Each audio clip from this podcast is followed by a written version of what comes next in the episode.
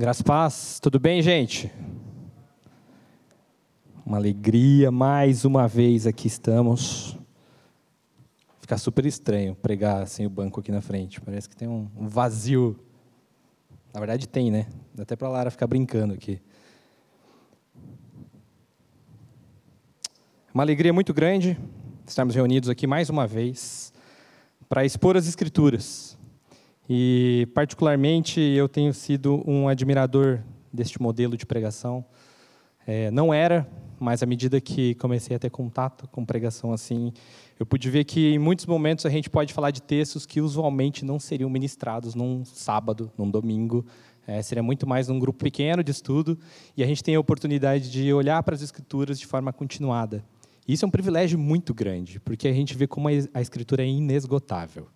É, eu tenho admirado como o Senhor vai espremendo, espremendo, e de um texto que às vezes, hoje, por exemplo, a passagem que a gente vai estudar, acho que na vida real, descontando o primeiro versículo, que foi uma viagem, os outros versículos da passagem, eu acho que deve ter acontecido em dois minutos. E a gente vai fazer uma pregação do que aconteceu em dois minutos, porque a Escritura é inesgotável.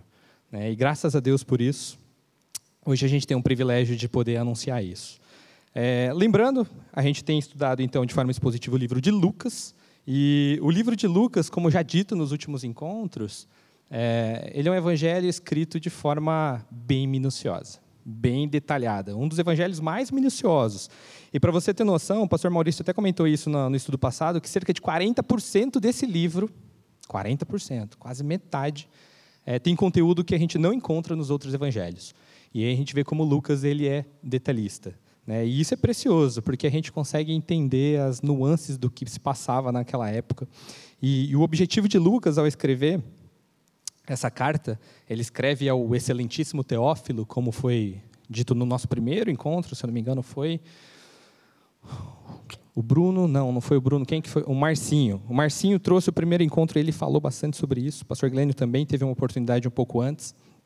E Lucas ele tem o intuito de expor o que aconteceu, o que até então era sabido na região, em ordem. É isso que ele coloca. Vou expor em ordem para o Teófilo. Isso está no verso 3.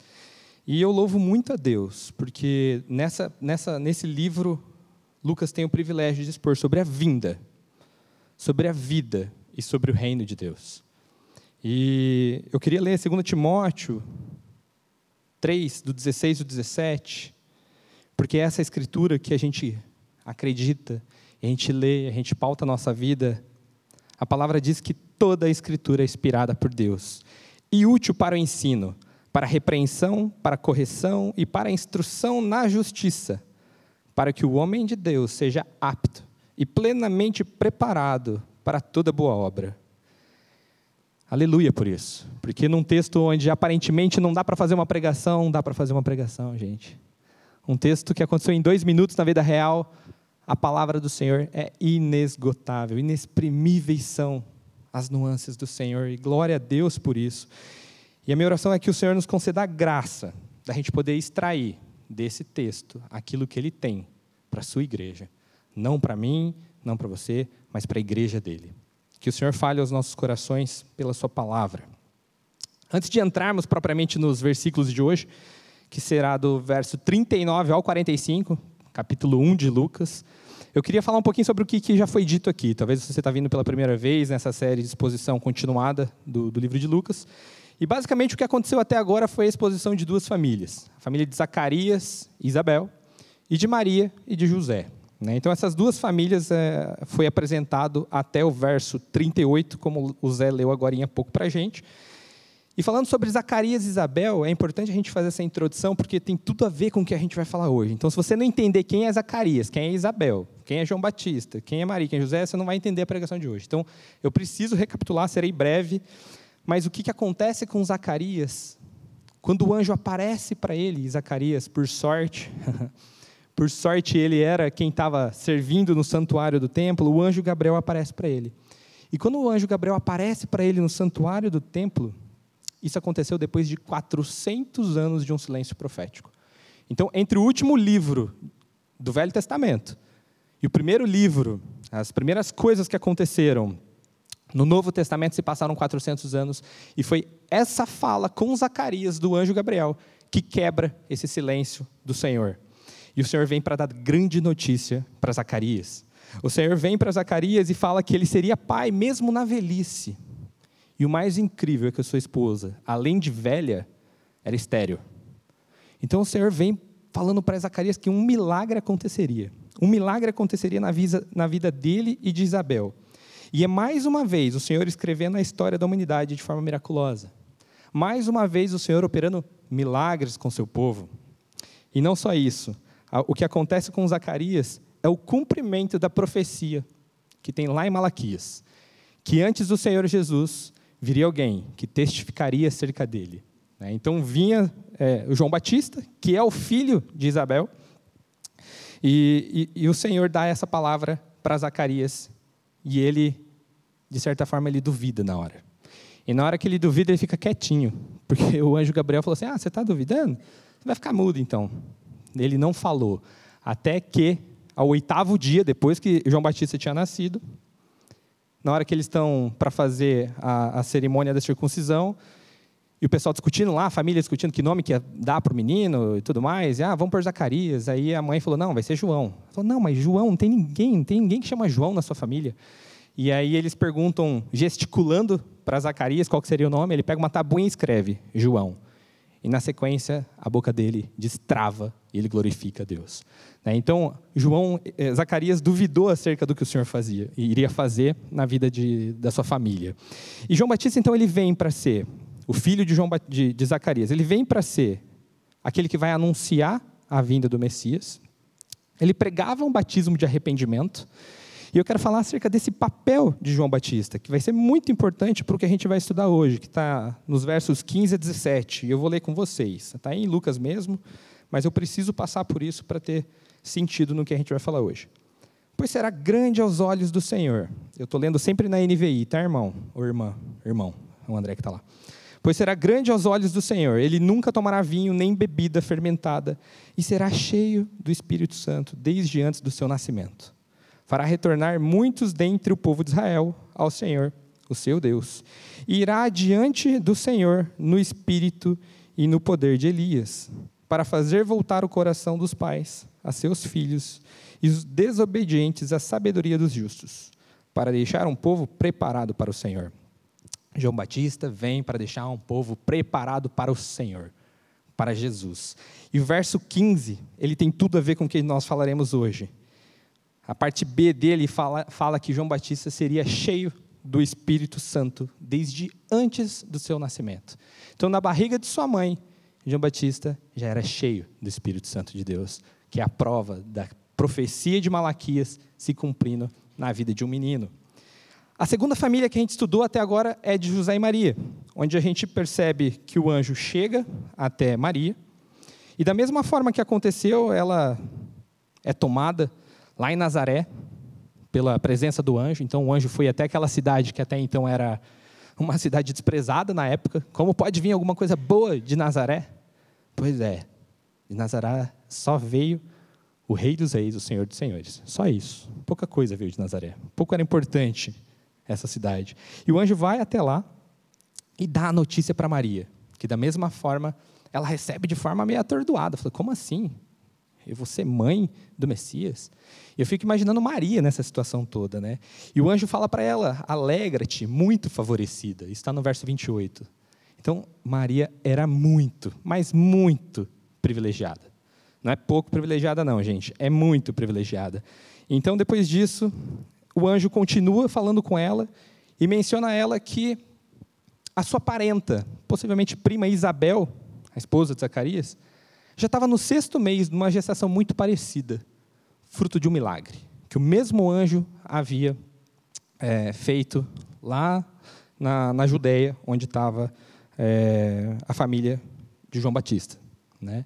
E, e é interessante a gente cruzar essas duas histórias e a gente vê como a vida de João Batista, desde antes do seu nascimento, da sua concepção, é um prenúncio do que viria. Porque a história é muito parecida com a de Maria. Né? Eu coloquei sete pontos que dá para cruzar entre o, o acontecido com o Zacarias e o que aconteceu com Maria. O anjo Gabriel visita ambos. Ponto 1. Um. Ponto 2. Maria e Zacarias ficam tomados de temor ao ver o anjo. A Escritura menciona isso nos versos anteriores. Os dois ficam tomados de temor.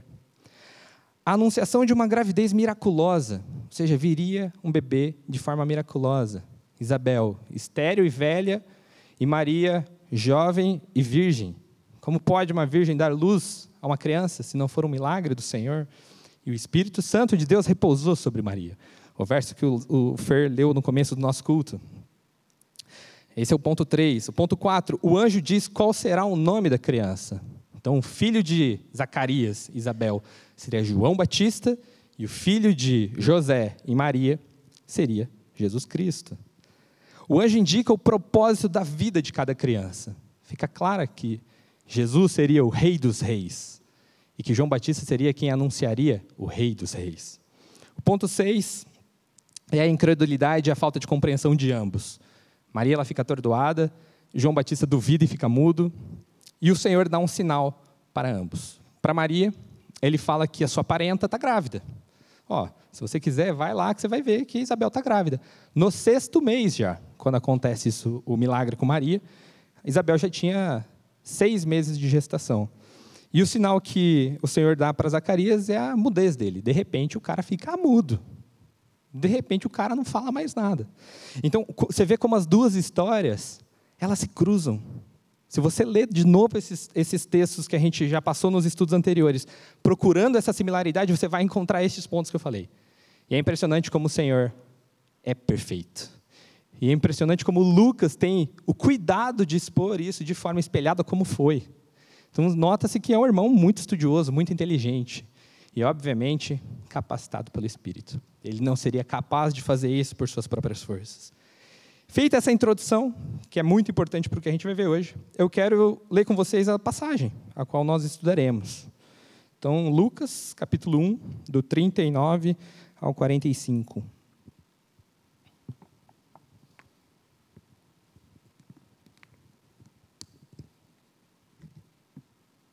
É sempre uma adrenalina abrir esse copo com o microfone na mão.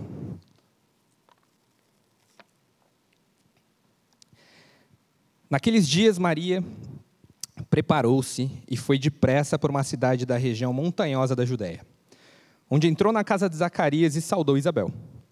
Quando Isabel ouviu a saudação de Maria, o bebê agitou-se em seu ventre e Isabel ficou cheia do Espírito Santo em, em alta voz exclamou: Bendita é você entre as mulheres, e bendito é o filho que você dará à luz.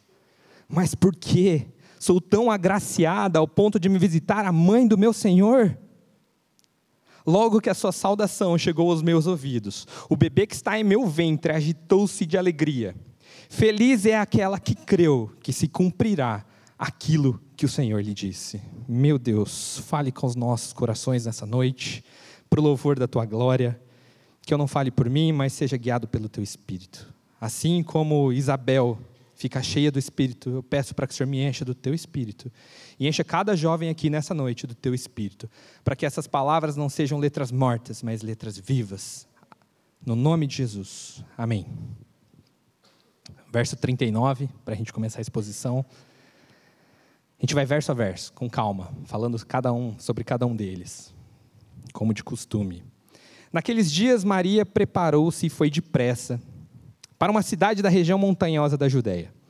Então, quando Maria recebeu a notícia, quando ele começa falando, né, naqueles dias, naqueles dias onde tinha acontecido, que o anjo havia visitado, o Espírito de Deus havia pousado sobre ela, colocado o esperma divino e Maria já gerindo uma criança, então naqueles dias ela se prepara depressa. E ela vai para uma cidade da região montanhosa da Judéia. Ela faz uma viagem. Essa viagem tem cerca de 150 quilômetros. Hoje eu coloquei até no Google Maps para ter certeza que eu não ia falar bobagem. Realmente dá isso, 150 quilômetros lá de Nazaré até a região montanhosa da Judéia, próximo ali a Jerusalém. E isso na época não tinha carro, né?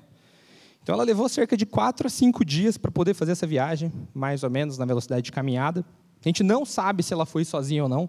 Muito pouco provável que o José tenha deixado ela ir sozinha. É, mas a gente não tem essa informação, então não consigo afirmar nada para vocês sobre isso.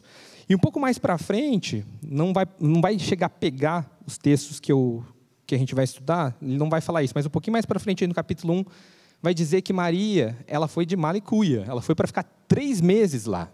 Ela ficou três meses junto com Isabel.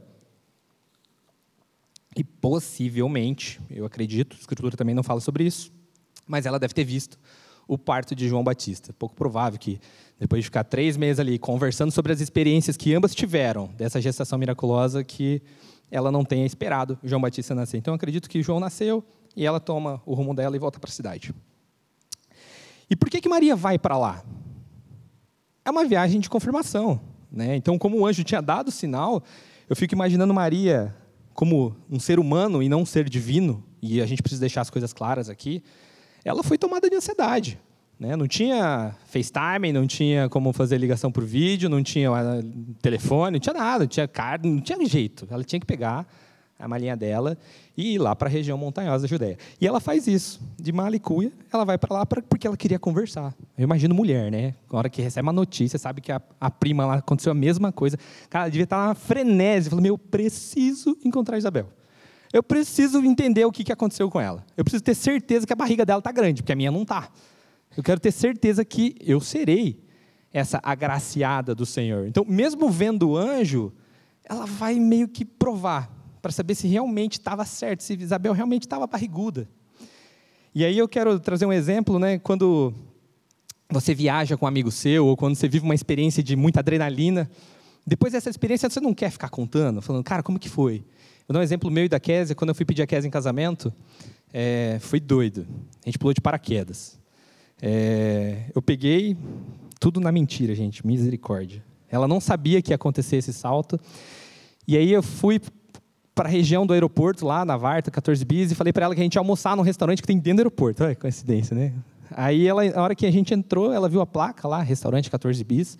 Então, até dentro do aeroporto, para ela, a gente só ia almoçar. E aí eu parei no lugar do salto, ela falou assim, ah, por que você não para lá, lá em cima, perto do restaurante? Eu falei, não, nós vamos pular de paraquedas.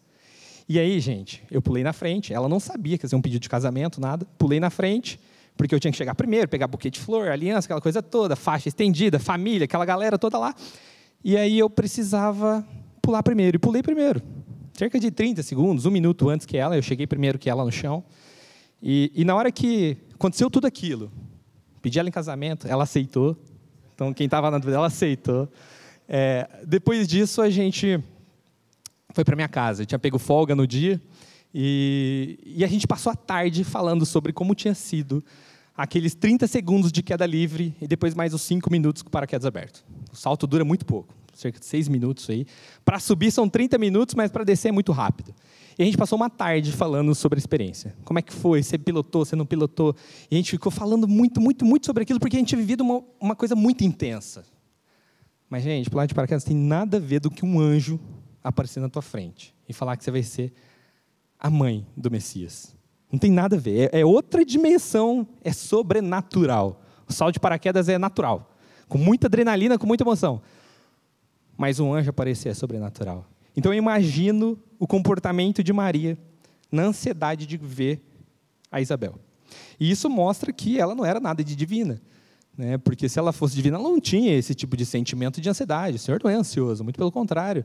A característica do Senhor é a longanimidade dele, não tem pressa. O relógio dele não é o nosso relógio.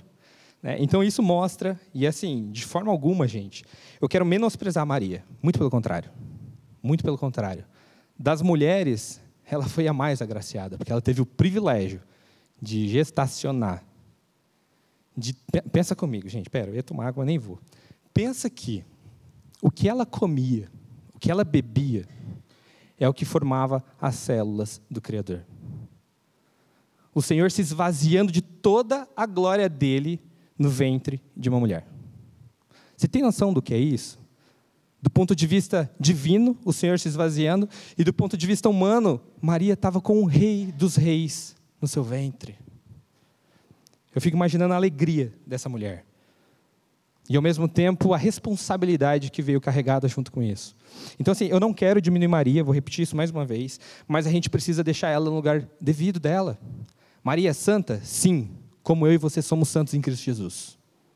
Você é santo em Cristo Jesus? Porque você foi comprado por um preço alto, meu irmão. Assim como Maria foi comprada, você também foi comprado. Se ela é santa, eu sou santo.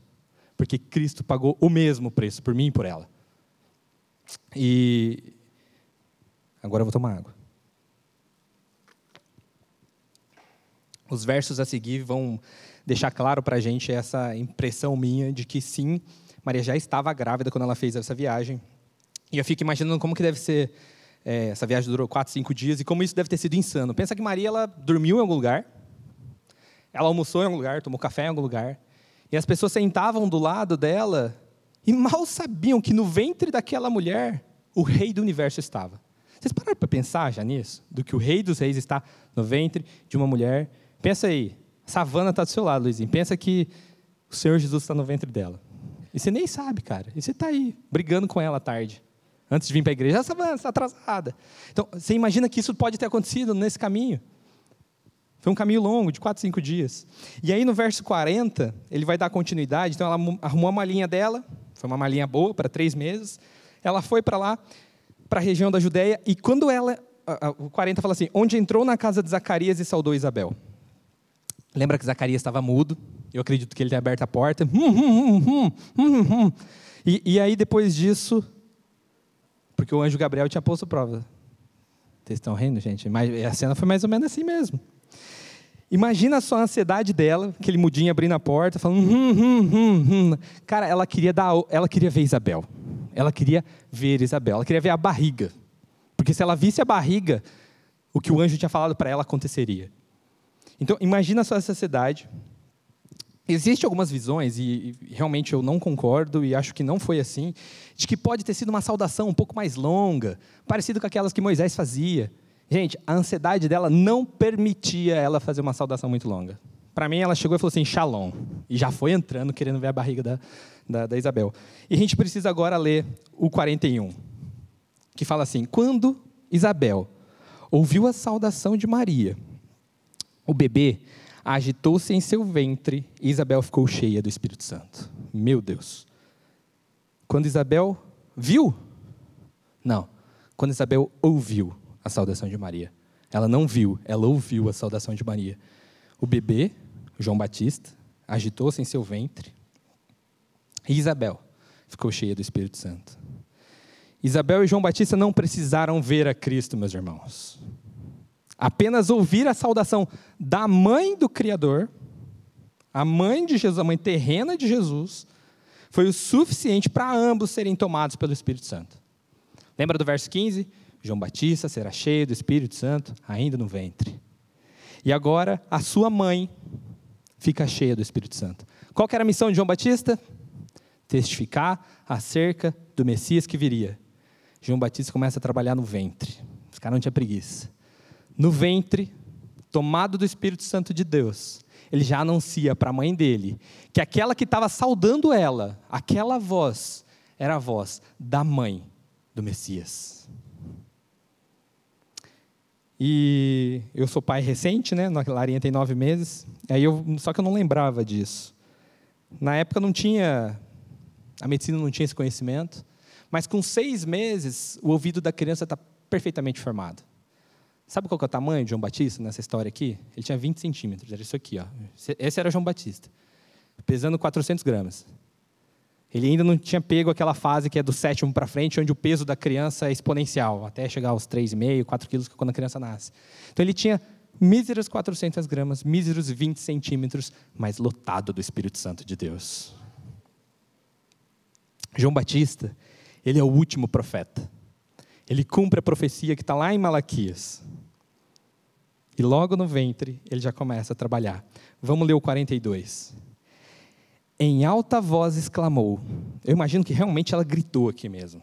Porque a alegria e ser tomada do Espírito como ela foi. E, gente, não é qualquer acontecimento, não é qualquer visita que você está recebendo na tua casa. Não é se você me chamar à noite aí para ir lá jantar na tua casa. Não é o Guilherme que está indo lá. Não, é a mãe do Salvador. O Salvador estava no ventre dela. Então ela exclamou em alta voz: Bendita é você entre as mulheres, e bendito é o filho que você dará à luz.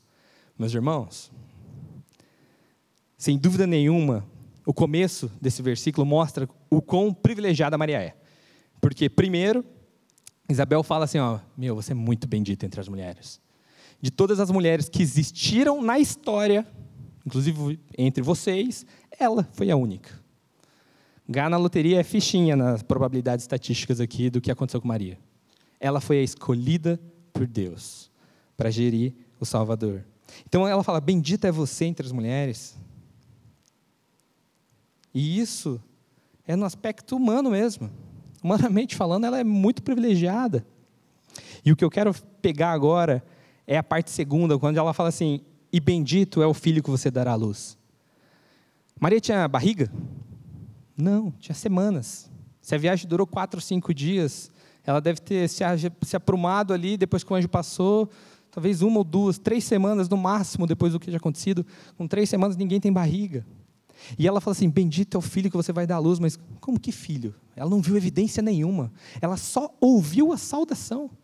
Apenas por ouvir a saudação de Maria, mas tomada pelo Espírito, ela teve a revelação. E aqui, meus queridos, eu quero abrir um parênteses para a gente poder trabalhar isso. Não tem nenhuma outra forma de discernirmos coisas espirituais se não for pelo Espírito de Deus. Não existe outra forma. E chamar atenção para esse papel do Espírito Santo é algo que a gente vai fazer a partir de agora.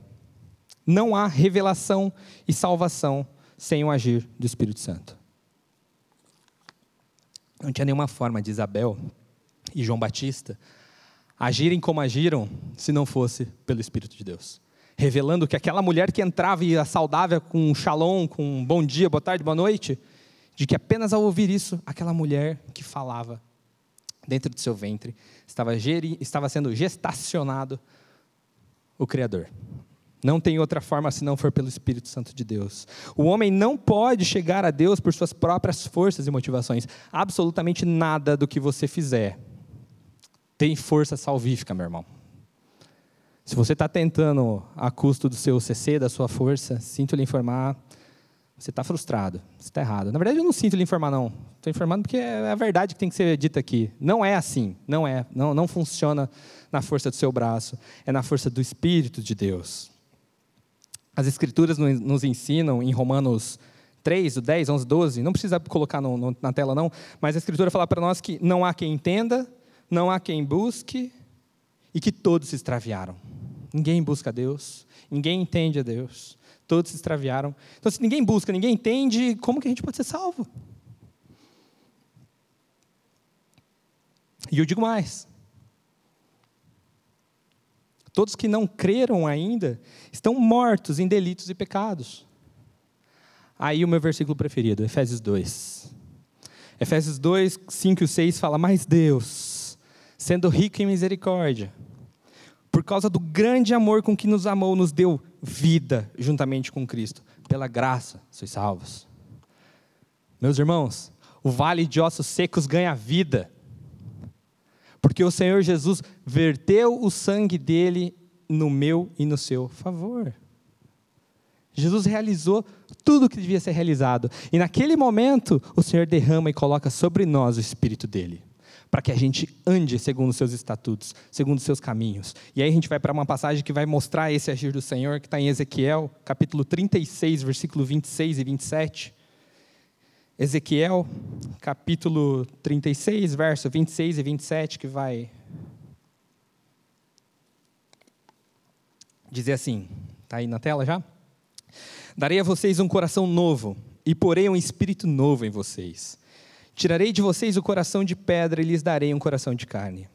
Porei o meu espírito em vocês e os levarei a agirem segundo os meus decretos e a obedecerem fielmente às minhas leis.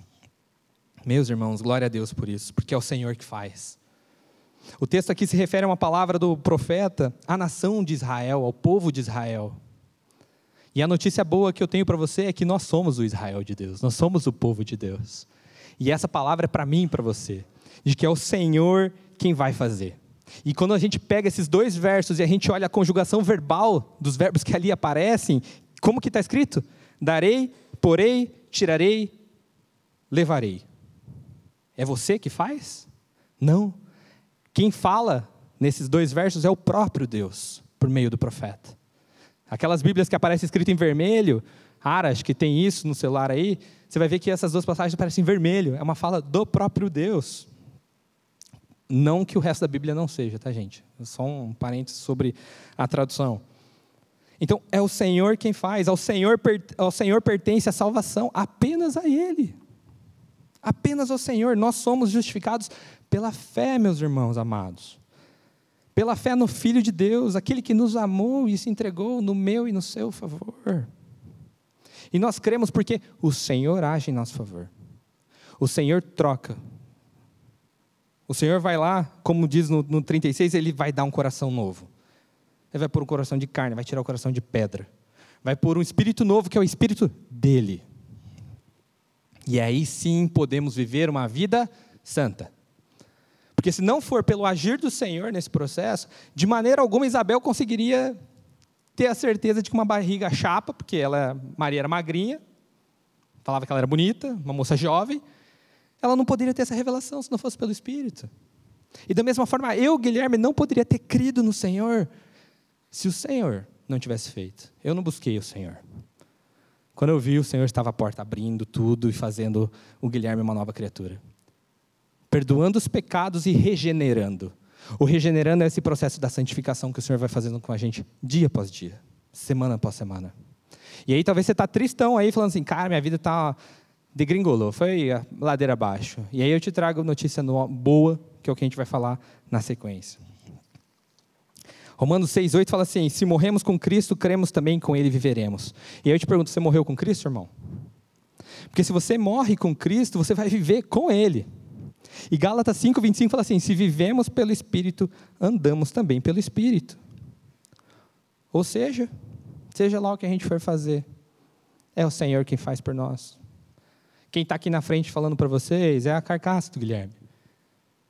Mas em oração clamei muito para o Senhor, para que não fosse as minhas palavras, que não fosse a minha inteligência, mas que fosse o Espírito dele usando a minha boca.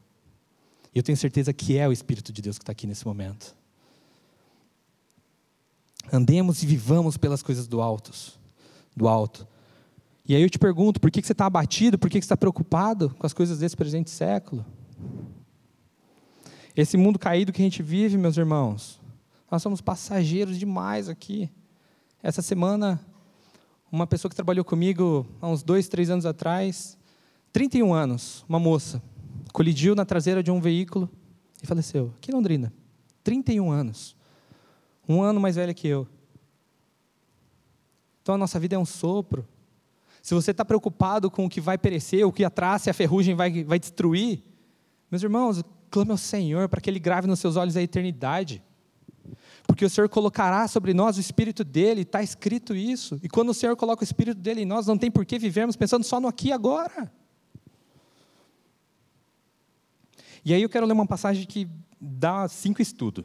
Se a gente pegar esse texto aqui para fazer um, uma exegese olhar com calma, está em 2 Timóteo, capítulo 1, versos 6 e 10, ele vai falar sobre manter a chama do Senhor acesa. O verso 6, 2 Timóteo 1, 6 a 10. Por esta razão, torno a lembrar-lhe que mantenha viva a chama do dom de Deus, que está em você, mediante a imposição das minhas mãos. Pois Deus não nos deu espírito de covardia, mas de poder, de amor e de equilíbrio. Portanto, não se envergonhem de testemunhar do Senhor nem de mim, que sou prisioneiro dele. Aqui ele falando de Paulo. Mas suporte comigo os sofrimentos pelo Evangelho, segundo o poder de Deus, que nos salvou e nos chamou com uma santa vocação. Não em virtude das nossas obras, mas por causa da sua própria determinação em graça. Esta graça que nos foi dada em Cristo Jesus, desde os tempos eternos, sendo agora revelada pela manifestação de nosso Salvador, Cristo Jesus. Ele tornou inoperante a morte e trouxe à luz a vida e a imortalidade por meio do Evangelho. Oh Deus, obrigado por essa palavra, Pai. E eu quero me ater com vocês nos dois primeiros versos que têm a ver com o que a gente está falando hoje aqui. Ele fala para nós para que mantenhamos viva a chama de Deus. E no 7 ele fala assim: Pois Deus não nos deu espírito de covardia, mas de poder, de amor e de equilíbrio. E aí eu te pergunto: você é uma fornalha acesa ou você é uma geladeira? Na potência máxima. Você foi chamado para ser fornalha acesa, meu irmão. Você não foi chamado para ser uma vida de crente 007, infiltrado, escondido. Por quê? O espírito que Deus coloca nos seus não é um espírito de covardia. Não é um espírito de timidez, de boca calada. É um espírito de poder, de amor e de equilíbrio. E quando você compreende isso, a vida no espírito, a vida que o espírito nos propicia, é um viver com alegria, com fervor, com coragem, com amor, equilíbrio e poder. E quando a gente entende isso, nós declaramos que só o Senhor é Deus. Não há outro a não ser Yahvé Elohim. Não há outro, meus irmãos. O Cordeiro Imaculado, santo, perfeito, foi levado ao matadouro, sem abrir a boca, porque Deus amou o mundo de tal maneira. Porque Deus amou o mundo de tal maneira, ele, o cordeiro foi quieto. Ele foi crucificado, esmagado, colocado uma coroa de espinhos sobre a sua cabeça. Mas ao terceiro dia, como um leão, ele ruge sobre a morte, porque a morte não pôde deter o Rei dos Reis. Onde está a morte, a tua vitória? Onde está a morte, o teu aguilhão? Tragados foram pela vitória de Cristo na cruz do Calvário. Meus irmãos, que o Espírito Santo de Deus nos encha por completo, porque a gente vai parar de viver essa vida morna, essa vida que não vai para lugar nenhum. O Senhor nos chamou para sermos sal e luz nessa terra. Você está sendo sal e luz no seu trabalho? O Fer falou aqui, um dos lugares mais difíceis para a gente ser sal e luz é no trabalho. Mas eu vejo até dentro da igreja alguns tendo dificuldade de ser sal e luz. Sai com alguns irmãos que estão mais fracos na fé e vai na deles em vez de ser sal e luz, meus irmãos. Se o Espírito de Deus está de fato em vocês, vocês precisam ser frutíferos. E os frutos do Espírito são bons, porque o Senhor é bom. Gente, essa mensagem ela é escândalo para judeu, ela é loucura para gentil, mas para nós que cremos, é o poder de Deus. É o poder de Deus. Não há cristianismo sem poder, porque o Evangelho é o poder de Deus. Não tem cristianismo sem poder. E o crente revestido desse espírito não teme o mundo, não teme as objeções, não teme o diabo, não teme a perseguição, a oposição ou o medo de ser mandado embora porque professou Jesus no trabalho. Você não tem o que temer, porque você não é deste mundo. Você entendeu isso? Você não é deste mundo. Você é forasteiro. Você está de passagem por esse mundo, meus queridos. E aí eu te pergunto: estáis vós revestidos do Espírito? Quando você faz uma, um diagnóstico da tua vida, você está revestido do Espírito? E estar cheio do Espírito, meus queridos, é uma questão de comunhão. É uma questão de intimidade com o Senhor. Assim como o meu estômago, para funcionar, preciso comer, senão ele não funciona. O espírito para atuar, ele precisa ser alimentado. Como assim? Alimentado pela palavra de Deus. A palavra de Deus, que é viva e eficaz, ela vai entrando em nós, ela vai pondo o espírito para trabalhar. O espírito age mediante a palavra. É mediante o lançar da palavra que um coração é transformado. É mediante ouvir que a fé é dada.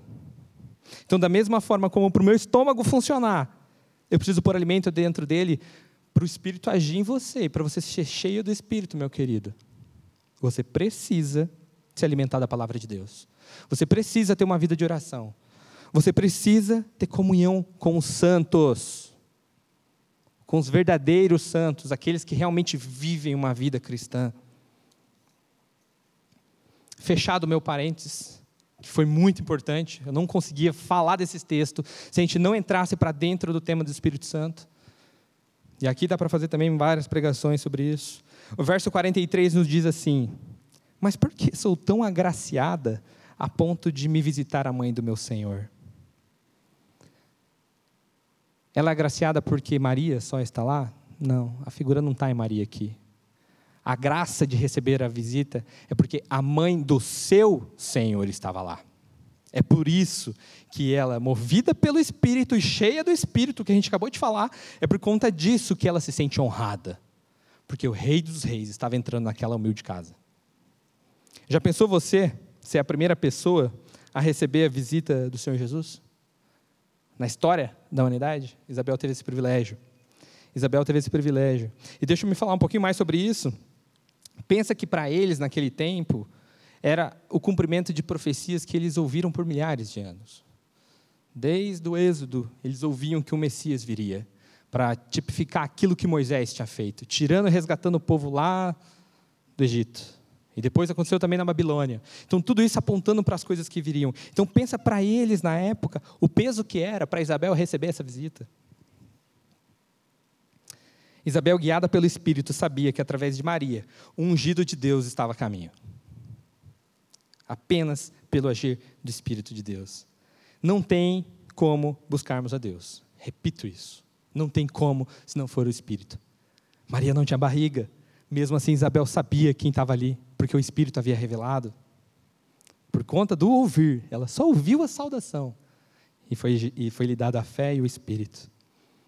Meus irmãos, se o Senhor não se lançar na nossa direção, de forma alguma poderemos ser salvos. Não temos, não temos saída se o Senhor não fizer. Mas cabe a você dobrar seu joelho e clamar para que esse poder de Deus, esse Espírito de Deus, seja colocado, que seu coração de pedra seja trocado, e tudo que pede, recebe, o que busca, alcança. Esse é o evangelho que cremos, meus queridos. Esse é o evangelho que cremos. Verso 44, caminhando para o fim. Logo que a saudação chegou aos meus ouvidos, o bebê que está em meu ventre agitou-se de alegria. Aqui ele repete o que falou lá no verso 41, mas colocando o fato de que João Batista estava cheio de alegria. Esse é um dos frutos de quem tem o Espírito de Deus. Você está vivendo brocochô aí, meu irmão? Tristão da vida? Será que você é cristão para estar tá tristão? Aflições e dificuldades nós vamos passar mas tenhamos bom ânimo, porque o Senhor venceu o mundo. Temos bom ânimo, porque isso aqui é passageiro. Essa tribulação que a gente passa, ela é momentânea. Na linha da eternidade, ela é um grão de areia no universo. Ela não é nada. Ah, mas é fácil falar quando você está fora dela. Eu sei. Já passei por tribulação também. Mas eu dou graças a Deus pelas tribulações que passei, porque me fizeram perseverar me fizeram ter esperança. Olhar para a Escritura e ver, eu creio no Deus que vai fazer essa desgraça que eu estou passando agora ser nada no fim das contas. E que essa desgraça que a gente pode estar tá vivendo agora, seja para que a graça do Senhor seja abundante em sua vida. Então, esse relato de Isabel, apenas ao ouvir, o bebê fica feliz agita-se de alegria, porque o Espírito conduz a isso. O Espírito testifica com a carne de João Batista: 20 centímetros de gente, 400 gramas de criança, cheio de alegria, porque o Senhor estava ali. 45 diz que feliz é aquela que creu que, que se cumprirá aquilo que o Senhor lhe disse. Maria creu, por isso ela é bem-aventurada. É aí a pergunta que eu faço para você: Tu crês que se cumprirá a palavra de Deus? Eu creio. Eu creio que a palavra de Deus se cumprirá. Assim como se cumpriu na vida de Isabel, se cumpriu na vida de Maria, vai se cumprir na vida de todo aquele que crê e confessar que Jesus Cristo é o Senhor. O Senhor não é Deus, não é homem para que minta. Por isso eu posso confiar plenamente na palavra dele, meu querido. E aí, mais uma vez, eu falo para você: alegrai-vos. Alegrai-vos no Senhor. Crente borocochô não é crente crente. E se você está passando por um momento de dificuldade, caminha com o irmão, para ele te mostrar a gloriosa graça do Senhor. Porque se você parar de olhar para a graça do Senhor, você vai achar que os 80 anos aqui é tudo, e não é. Os 80 anos que você tem nessa vida não é nada na linha da eternidade. Para de viver pensando só no aqui e no agora. Para de ficar preocupado que você está sem emprego, ou porque você conseguiu um emprego, porque o chefe é chato, porque você não está sem namorada ou namorado. Para de se preocupar com isso. Clame ao Senhor, confia nele, e o mais ele vai fazer. Nessa vida, o Senhor vai fazer tudo o que a gente precisa. Agora, você quer ficar milionário? Você não precisa ser milionário. Você quer ser o boss do boss do boss no seu trabalho? Você não precisa disso. Você precisa ser conformado à imagem de Cristo. E se o Senhor quiser te dar, Ele vai dar para que seja revertida a glória a Ele. Se for para você se perder, Ele não vai dar. Ele vai fazer você tropeçar. Se você for um eleito. Obviamente, se não for eleito, aí o Senhor já não tem paz com esse. Alegrai-vos no Deus da nossa salvação. Feliz é aquele que crê no Senhor. Quem nele confia jamais se abalará. Não é, ah, hoje eu não vou me abalar. Jamais, nunca, nunca será abalado aquele que confia no Senhor. Isaías 28, 16, a palavra de Deus nos garante isso. Pois diz o soberano Senhor: Eis que ponho em Sião uma pedra, uma pedra já experimentada, uma preciosa pedra angular sobre o alicerce seguro. Aquele que confia jamais será abalado. Cristo é a nossa rocha, a Sua palavra é luz para o nosso caminho, meu irmão. Cristo é a minha e a tua rocha. Não construa tua casa sobre um alicerce de areia, construa tua casa sobre a rocha. Aquele que morreu com Cristo é nova criatura, e nele habita o Espírito Santo de Deus. Se você é a nova criatura, o Espírito Santo de Deus habita em você, porque colocarei sobre vós o meu Espírito. E o Senhor nos fala para manter essa chama acesa. E para manter essa chama acesa, você precisa colocar a palavra no teu coração, meu irmão. Você precisa ouvir a palavra de Deus. Tem que parar de ficar vendo Netflix, ficar vendo o Spotify dessas músicas do mundo, meu. Não tem como você manter a fogueira acesa se você jogar água nela. O mundo joga água nas coisas do Senhor o tempo inteiro. Meus irmãos, que nós possamos ser cheios do Espírito de Deus para poder irradiar o perfume do Cordeiro por onde a gente passar. Esse é o propósito. Aqueles que são salvos precisam se manter cheios porque não foi um espírito de covardia que veio sobre nós. Não foi um espírito de covardia que veio sobre nós. E que a gente possa demonstrar o mesmo amor que um dia nos amou para aqueles que estão caídos e ainda não conhecem essa verdade. Que você e eu sejamos luzeiros neste mundo. Sejamos lâmpadas nas mãos do Senhor. Se permita ser usado pelo Pai, meu querido.